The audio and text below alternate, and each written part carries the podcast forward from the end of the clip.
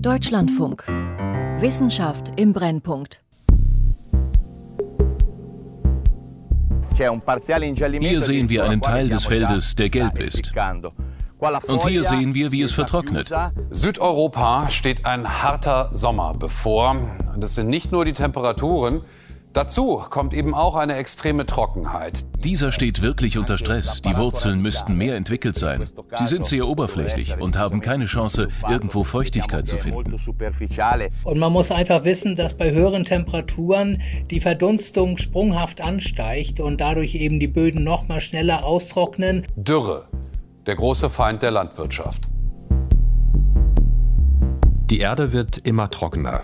Um knapp 30 Prozent ist die Zahl der weltweiten Dürren laut UNO seit dem Jahr 2000 gestiegen.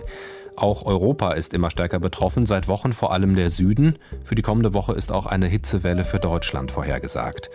Doch Nutzpflanzen, die hier angebaut werden, brauchen jede Menge Wasser. Auf Trockenheit sind sie nicht vorbereitet, denn sie wurden so gezüchtet, dass sie viel Ertrag bringen und nicht so, dass sie möglichst gut mit wenig Wasser zurechtkommen. Pflanzenzüchterinnen und Züchter versuchen nun Gerste und Co. genetisch gezielt so zu verändern, dass sie Trockenstress besser ertragen. Zum Beispiel mit der Genschere CRISPR-Cas. Doch kann die europäische Landwirtschaft so vor Dürreschäden geschützt werden? Wachsen trotz Wassermangel. Pflanzen für eine trockene Welt. Das ist heute das Thema von Wissenschaft im Brennpunkt. Mein Name ist Lennart Püritz und bei mir im Studio ist der Biologe und Wissenschaftsjournalist Michael Lange, der ausgiebig zum Thema recherchiert hat. Hallo Michael. Hallo. Michael, ohne Wasser kein Leben, das gilt für die Topfblume auf dem Balkon und das gilt für unsere Ernährungsgrundlage auf dem Feld, für Getreide, für Gemüse und Obst. Lass uns zu Beginn einmal kurz nachzeichnen, welche Funktionen erfüllt das Wasser in den Pflanzen. Ja, Wasser ist für Pflanzen das alleinige Transportmittel. Pflanzen haben ja kein Blut, überhaupt keinen Kreislauf wie die Tiere. Die Nährsalze kommen mit dem Wasser über die Wurzeln zu den Blättern. Das heißt, das ist das Transportsystem, das Pflanzen unbedingt zum Überleben brauchen. Und in der Photosynthese wird das Wasser dringend gebraucht. Da wird ja die Energie gewonnen aus Wasser, Sonnenlicht und CO2. Und deshalb muss dieser Wasserfaden von der Wurzel bis zu den Blättern immer erhalten bleiben. Der wird durch den Sog in den Blättern, da ist ein, durch die Verdunstung entsteht ein Sog von den Blättern bis in die Wurzeln. Außerdem pumpt die Pflanze noch ein bisschen und dann bleibt dieser Wasserfaden erhalten und versorgt die Pflanze mit Wasser. Ich habe es in der Anmoderation schon kurz angesprochen. Pflanzen geht immer öfter das Wasser aus, Dürren nehmen zu. Gerade bedroht Trockenheit die Ernten in Südeuropa. Klimaforscherinnen und Forscher warnen, dass sich das Problem im Zuge der Erderwärmung weiter verschärfen wird. Worauf muss sich die Landwirtschaft da einstellen? Ja, das ist wirklich dramatisch, was da im Moment stattfindet. Wissenschaftler sprechen davon, dass eine einzige starke Dürre in Europa gewissermaßen stattgefunden hat von 2018 bis 2020. Das ist in der Geschichte der Wetteraufzeichnungen einmalig. Wir hatten immer wieder wochenlang Temperaturen über 35 Grad Celsius. Das ist eine enorme Belastung für die Landwirtschaft. Und man muss ja sagen, die Landwirtschaft verbraucht 60 Prozent unseres Wassers, das wir in Europa verbrauchen. Wasser Sparen ist deshalb unbedingt angesagt. Bessere Bewässerungssysteme sind die eine Seite oder andere Pflanzen anbauen. Pflanzen brauchen sehr unterschiedliche Wassermengen. Zum Beispiel brauchen Kartoffeln und Karotten relativ wenig Wasser. Mais braucht schon mehr, Weizen noch mehr. Die Pflanzen, die am meisten Wasser brauchen, sind übrigens Reis und Sojabohnen. Und deshalb, weil die so viel Wasser brauchen, ist einfach dringend, dass jetzt Pflanzen gesucht werden, die mit weniger Wasser auskommen. Welche Mechanismen haben Pflanzen denn grundsätzlich, um unter trockenen Bedingungen oder auch bei extremer Trockenheit zu überleben? Ja, einige Pflanzen, die haben da schon Möglichkeiten. Die können ihre Verdunstung anpassen. Sie können zum Beispiel die Verdunstung senken, indem sie bestimmte Spaltöffnungen an der Blattunterseite schließen. Dadurch verdunstet nicht so viel Wasser. Oder sie bilden längere Wurzeln, um zusätzliches Wasser zu finden. Auch in den Zellen finden solche Anpassungen statt. Da sind sogenannte Transkriptionsfaktoren für verantwortlich. Dadurch können bestimmte Gene an- und ausgeschaltet werden. Und das sind Anpassungen an Trockenheit, die im Stoffwechsel der Pflanze stattfinden stattfinden. Da hat man gerade erst begonnen, das zu erforschen, aber das ist ein ganz wichtiges Forschungsfeld. Auf diese Transkriptionsfaktoren, die die Aktivität der Gene steuern, kommen wir später in der Sendung noch genauer zu sprechen.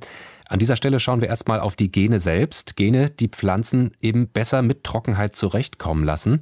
Und diese Gene müssen Pflanzenzüchterinnen und Züchter nicht neu erfinden, aber sie müssen sie praktisch wiederfinden, zum Beispiel in trockenresistenteren wilden Verwandten. Von auf Ertrag gezüchteten domestizierten Sorten und an der Universität Düsseldorf versucht ein Forscherteam genau das am Beispiel der Gerste. Und du, Michael, du hast dir das Projekt vor Ort auf einer kleinen Versuchsfläche angesehen. Ein heißer Sommervormittag im Botanischen Garten der Universität Düsseldorf. Viel Grün und jede Menge Blüten in unterschiedlichen Farben. Gärtner beseitigen Unkraut, eine Schulklasse hat den Biologieunterricht ins Freie verlegt. Maria von Korf-Schmiesing geht zielstrebig auf eine unscheinbare Fläche zu. Das Team der Professorin für Pflanzengenetik baut hier Gerste an, in kleinen schwarzen Töpfen. Sie sehen hier eine Gerstensorte, die sich dadurch auszeichnet, dass sie sehr schnell wächst und dann relativ rasch Ähren bildet, wie Sie hier sehen. Und diese Ähren sind ganz lang und groß und tragen viele dicke Körner. Die Gerste wurde über 10.000 Jahre hinweg so gezüchtet, dass sie bei guten Wachstumsbedingungen hohe Erträge liefert. Wir haben jetzt diese selbe Gerstensorte hier auf gutem Boden stehen und wir haben sie etwas weiter weg da hinten auf sandigem, trockenen, nährstoffarmen Boden stehen. Und da sieht man, dass diese Pflanzen wesentlich schlechter wachsen. Sie haben weniger Ähren, die Blätter werden ganz schnell gelb und der Ertrag ist stark reduziert. Nur ein paar Töpfe weiter auf der gleichen Versuchsfläche. Einige gerstenartige Büschel, eher Gras als Getreide. Verglichen mit der Hochleistungsgerste in den Nachbartöpfen sehen die Büschel mickrig aus. Das sind die nahen, wie wir sagen, wilden Verwandten der Gerste. Also die sind ganz nah verwandt, sind aber nicht domestiziert und nicht gezüchtet. Das heißt, sie wachsen ganz anders. Sie sind oft besser angepasst an stark fluktuierende Umweltbedingungen. Also zum Beispiel viel Wasser und dann eine Trockenheit oder Kälte und dann Hitze. Anders als die Hochleistungsgerste sind diese Pflanzen mehrjährig. Sie sind robust und überstehen problemlos den mitteleuropäischen Winter aber auch Hitze und Trockenheit machen ihnen weniger aus. Sie wachsen länger, sie bilden ein ganz tiefes Wurzelwerk aus, mehrere Meter teilweise. Das heißt, auch wenn es nicht regnet, wenn es eine Periode von Trockenheit gibt, dann können diese Pflanzen an die tiefer gelegenen Wasser- und Nährstoffressourcen kommen und die sich verfügbar machen und nutzen fürs Wachstum. Außerdem sind die Verwandten der Gerste flexibler als das Hochleistungsgetreide. Bei Nahrungsmangel oder Trockenheit unterbrechen sie ihr Wachstum und legen später wieder los, wenn die Bedingungen besser werden. Auch die Blätter sehen anders aus, sie sind kleiner und weniger leistungsfähig als die großen Getreideblätter. Bei Trockenheit schließen sie ihre Fenster, die winzigen Spaltöffnungen an der Blattunterseite. So reduzieren sie die Photosynthese zusätzlich und sparen Wasser. Diese Pflanzen sind Sparer. Die sparen Ressourcen die nutzen nicht alles, was sie haben, sondern sie sparen für Zeiten, die schlechter sind. Und das ist natürlich wichtig, wenn man in Umwelten wächst, wo nicht alles ständig zur Verfügung steht. Und das ist meistens in der Natur so. Viele dieser robusten Gräser schützen sich zusätzlich durch kleine Härchen auf den Blättern. So halten sie einen dünnen Film feuchter Luft auf der Blattoberfläche fest. Außerdem besitzen sie als eine Art Sonnenschutz Anthocyane, das sind rötliche Farbstoffe, die wie Sonnencreme wirken. Maria von Korff interessiert sich für die mehrjährigen, besonders trockenheitstoleranten Gräser. Durch Züchtung könnte man diese Gräser so verändern, dass sie in Zukunft mehr Ertrag bringen, auch bei fortschreitender Klimaerwärmung. Versuche in diese Richtung haben bereits begonnen, aber es gibt einen anderen, schnelleren Weg. Wenn wir verstehen, was den genetischen Unterschied macht zwischen unseren Gersten, die nicht gut angepasst sind an trockene und heiße Standorte und denjenigen, die trotzdem immer noch Ertrag produzieren, sich weiterhin fortpflanzen unter sehr schwierigen Umständen.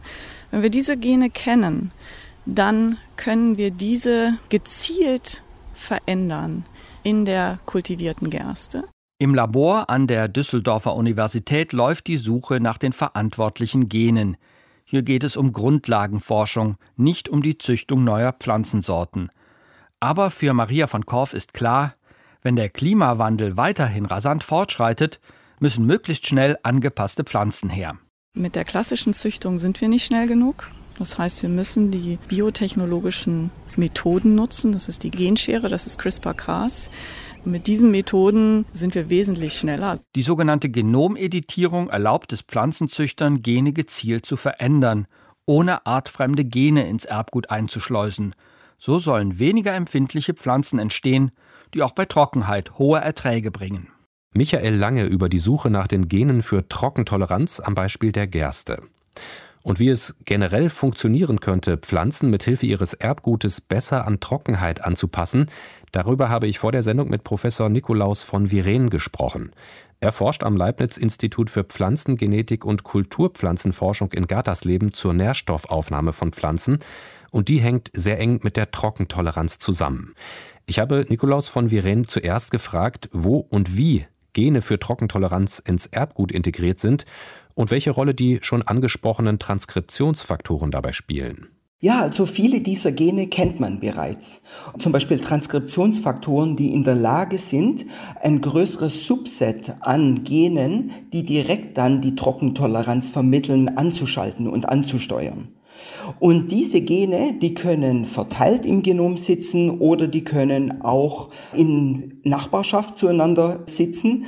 Aber das ist eigentlich gar nicht so, entscheidend, sondern entscheidend sind eigentlich, wenn man die Verbesserung der Trockentoleranz anstrebt, dann solche Transkriptionsfaktoren, also die kann man auch als Masterregulatoren bezeichnen, dass man versucht, die anzusteuern, weil man dann gleich Zugriff hat auf ein größeres Subset an Genen, die letztendlich die eigentliche Arbeit machen. Gibt es denn ja sozusagen universelle Gene für die Trockentoleranz oder sieht das und auch Transkriptionsfaktoren oder sieht das bei jeder Pflanze dann wieder anders aus, sodass auch bei jeder Pflanze im Genom neu danach gesucht werden muss? Ja, also letztendlich kann man diese Kenntnis nur begrenzt übertragen. Denn diese prinzipiellen Strategien der Trockenstresstoleranz sind in meisten Pflanzen zwar dieselben, aber je nachdem, wie stark sich eine äh, Pflanzenart während ihrer Evolution an Trockenheit anpassen musste, stehen unterschiedliche Strategien im Vordergrund. Also zum Beispiel finden sich in tropischen Arten, die heftigerem Trockenstress ausgesetzt sind, zusätzliche Strategien wie zum Beispiel die Blatt- oder die Stängelsukkulenz. Also das heißt, dort findet Wasserspeicherung direkt im Gewebe statt. Und in der Tat sind viele von diesen Strategien und Mechanismen in jeder Pflanzenart anders dosiert, sodass also nicht in allen Kulturpflanzen Trockenstresstoleranz über denselben Mechanismus erreicht werden kann. Angenommen, man hat jetzt im Wildtyp einer Pflanze Gene für Trockentoleranz identifiziert und möchte die in eine ertragreichere Sorte derselben Pflanzenart übertragen, um die eben resistenter gegen Trockenheit zu machen. Da gibt es ja unterschiedliche Möglichkeiten. Fangen wir mal mit der konventionellen Züchtung an. Wie läuft die ab?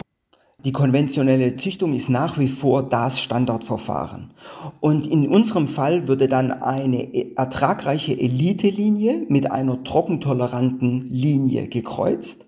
Und die Nachkommen werden dann hinsichtlich Ertragsparametern und Trockenstresstoleranz selektiert.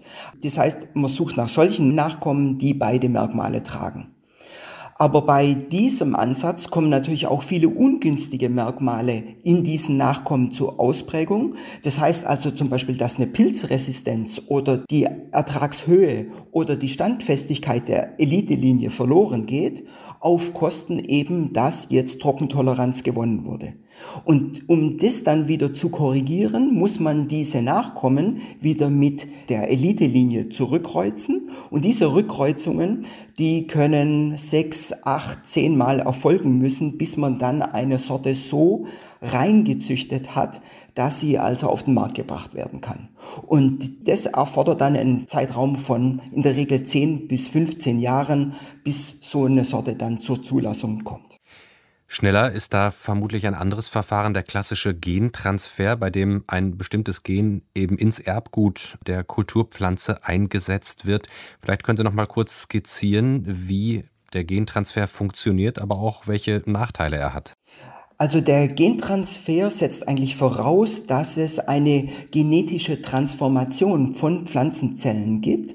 Das heißt, das gewünschte Gen wird zuerst in ein Agrobakterium reingebracht. Das ist ein natürlich vorkommendes Bodenbakterium, das aber die Eigenschaft oder die Fähigkeit hat, pflanzliche Zellen zu infizieren und dann einen Teil ihrer Gene dort einzuschleusen. Und bei diesem Einschleusungsprozess bringt man den dann eben auch das gewünschte Fremdgen mit ein. Und dieses wird dann auch in das Genom integriert. Und dieser klassische Gentransfer hat also die Möglichkeit, dass man auch äh, über Artgrenzen hinweg Gene transferiert. Der Nachteil dieses Verfahrens ist aber, dass man den Ort im Genom nicht genau bestimmen kann, wo dieses neue gewünschte Gen eingefügt wird. Und deshalb kann es also sein, dass mit diesem Einfügen dann auch ein wichtiges, äh, funktionsfähiges Gen ja, gestört wird. Und zwar so, dass dann dessen Funktion ausfällt. Aktuell ist die Genschere CRISPR-Cas in Diskussion. Das ist eigentlich die neueste Variante, das Genom gezielt zu beeinflussen. Vielleicht können Sie noch mal kurz schildern, worauf diese Methode beruht und dann aber auch die Vor- und Nachteile, die damit verbunden sind. Also mit der CRISPR-Cas-Methode wird ein ganz bestimmtes Gen im Genom angesteuert, um dort eine Mutation oder eine Insertion von Basen, das heißt also von Buchstaben, zu bewirken, die diesem Gen entweder eine neue Funktion geben oder die dessen Funktion abschwächen oder verstärken. Und diese Methode ist damit also sehr gezielt und auch relativ schnell. Das heißt, man kann schon nach fünf bis sieben Jahren zu einer neuen Sorte kommen. Was jetzt die Nachteile anbelangt, so wurde auch gerade kürzlich von der Staatssekretärin aus dem Bundeslandwirtschaftsministerium nochmal aufgelistet, dass also Offside-Target-Effekte auftreten können. Das heißt also, dass es zu genetischen Veränderungen kommt an anderen Stellen im Genom. So etwas ist nie auszuschließen, aber das kann man mittlerweile überprüfen. Man kann einfach das ganze Genom sequenzieren. Und angesichts der hohen Zulassungskosten, die es gibt für die Anmeldung neuer Sorten, wäre also da eine Sequenzierung auch gar nicht so kostenspielig.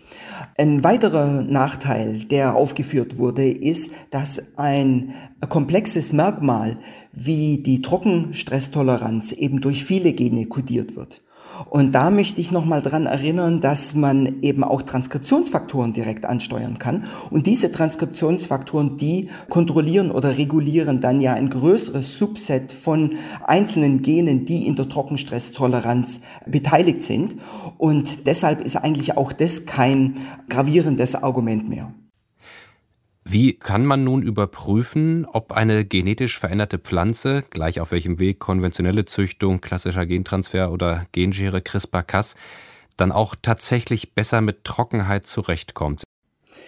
Also die Feldversuche sind natürlich erforderlich, um die Performance einer Linie in der Praxis auch zu validieren. Das heißt, wenn man solche Trockenstressversuche macht, dann braucht man eigentlich so eine Art Rain-Out-Shelter. Das ist ein fahrbares Gewächshausdach, das die darunter liegende Feldfläche schützt, vor Regen schützt, so dass es sich zuzieht in dem Moment, wenn es regnet und damit dann Trockenstress auf dem Feld erzeugt. Aber man kann das auch anders machen, indem man in eine Pflanzenkulturhalle geht, so wie sie jetzt neu gebaut wurde am IPK in Gattersleben. Und in dieser Pflanzenkulturhalle können wir solche Wetterszenarien, also Trockenstress zum Beispiel, sehr gut simulieren. Der Agrarbiologe Nikolaus von Viren über die genetischen Grundlagen von Trockentoleranz bei Pflanzen und die Frage, wie sie gezielt verändert werden können. Am Ende des Interviews haben wir darüber gesprochen, wie neue Züchtungen getestet werden, um eben zu untersuchen, ob die Pflanzen tatsächlich die gewünschten Eigenschaften haben. Da hat Nikolaus von Viren eine Pflanzenkulturhalle am Leibniz-Institut für Pflanzengenetik und Kulturpflanzenforschung in Gartersleben erwähnt. Eine Art großes Gewächshaus, in dem die Umweltbedingungen für Pflanzen manipuliert werden können, zum Beispiel um zu schauen, wie sie mit Trockenheit zurechtkommen. Michael Lange hat sich diese Halle vor Ort angeschaut. Von außen betrachtet gehört die Pflanzenkulturhalle eher in ein Industriegelände als in ein landwirtschaftliches Forschungsinstitut. Von innen wirkt der Raum riesig, groß genug für ein Handballspielfeld. Es sind sogar zwei Abteile, in denen verschiedene Versuchsprogramme laufen können, schwärmt Thomas Altmann. Der Professor leitet die Abteilung Molekulare Genetik am IPK. Also wir kommen sehr nah an die natürlichen Umweltbedingungen heran können diese aber hier gezielt variieren und wir können sie eins zu eins wiederholen, sodass wir Beobachtungen verifizieren können. In der Halle scheint es noch wärmer zu sein als draußen, wo die Sommersonne auf das Dach der Pflanzenkulturhalle brennt. Zum Glück weht ein leichter Wind durch die Blätter, erzeugt von großen Ventilatoren.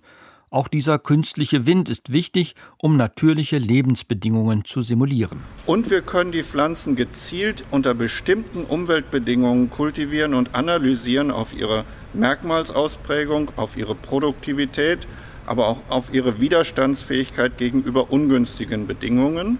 Und wir können damit auch Bedingungen simulieren, die im Zuge des Klimawandels erst in der Zukunft zu erwarten sind. Zurzeit stehen Rapspflanzen in den großen, mit Erde befüllten Containern in der Halle. Sie wachsen in einem Klimaszenario, das in Zukunft häufiger auftreten könnte. Zunächst musste der Raps im Frühling während der Blüte eine dreiwöchige Trockenphase durchstehen.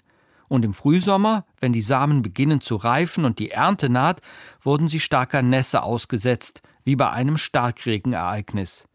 Mit diesen Arbeiten sollen die Auswirkungen dieser Umwelteinflüsse auf die Qualität der Rapssamen untersucht werden.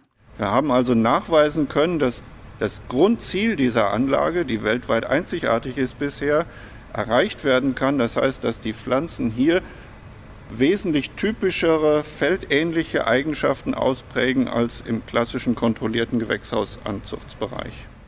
Das haben vorherige Versuche mit Maispflanzen gezeigt.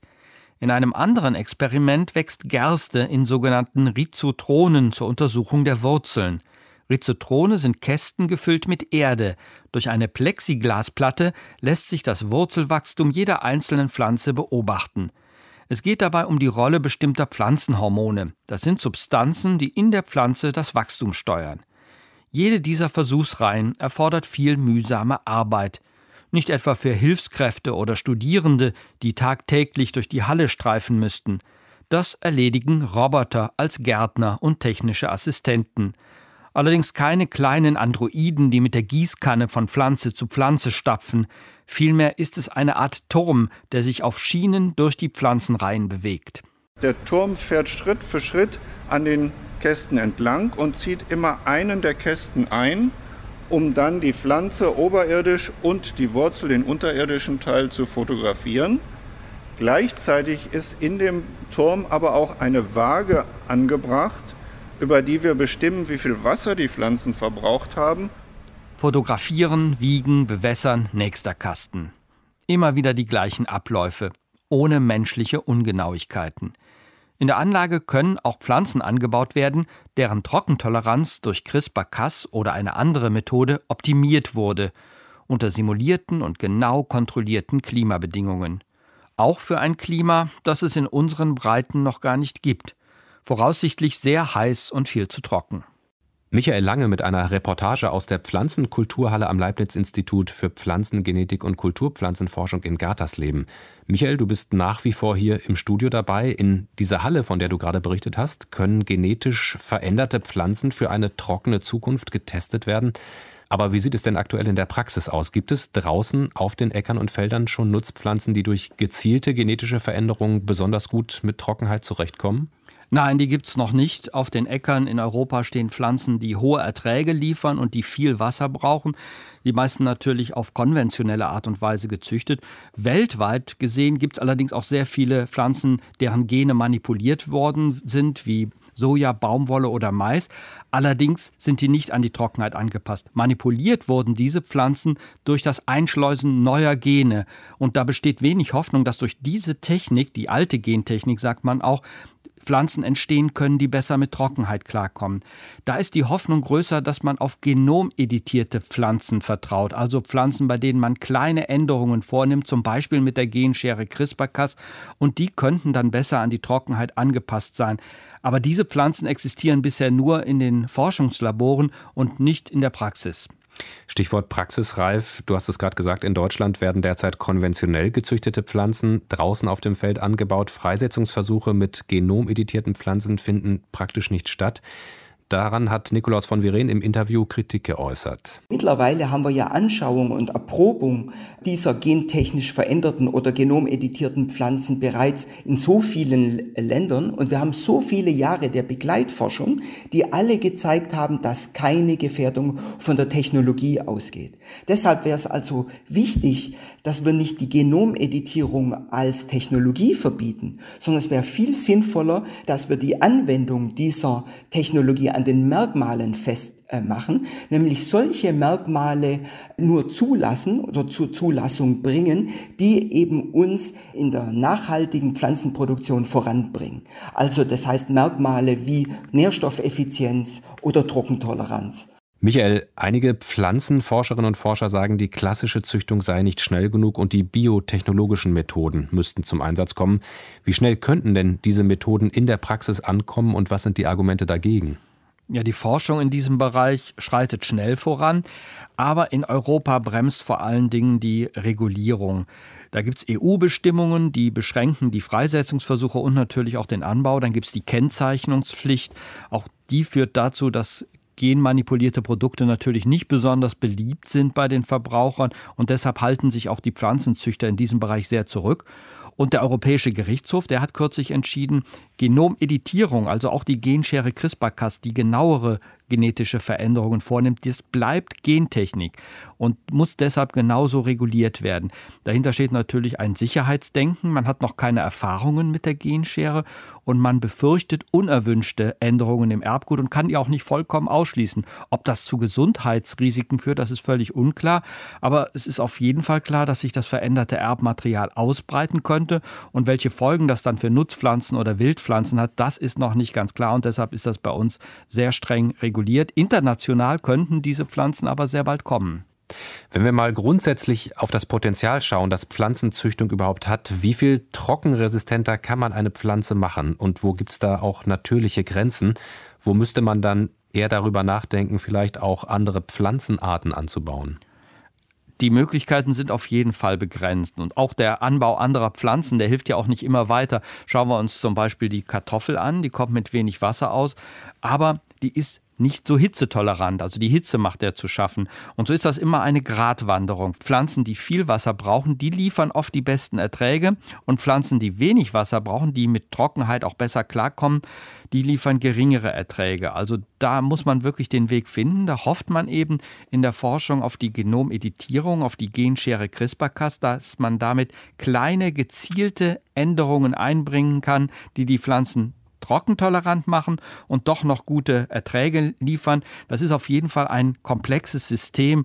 Fazit, einfache Lösungen gibt es nicht. Wachsen trotz Wassermangel. Pflanzen für eine trockene Welt. Das war Wissenschaft im Brennpunkt für heute. Mit Beiträgen und Einschätzungen von Michael Lange.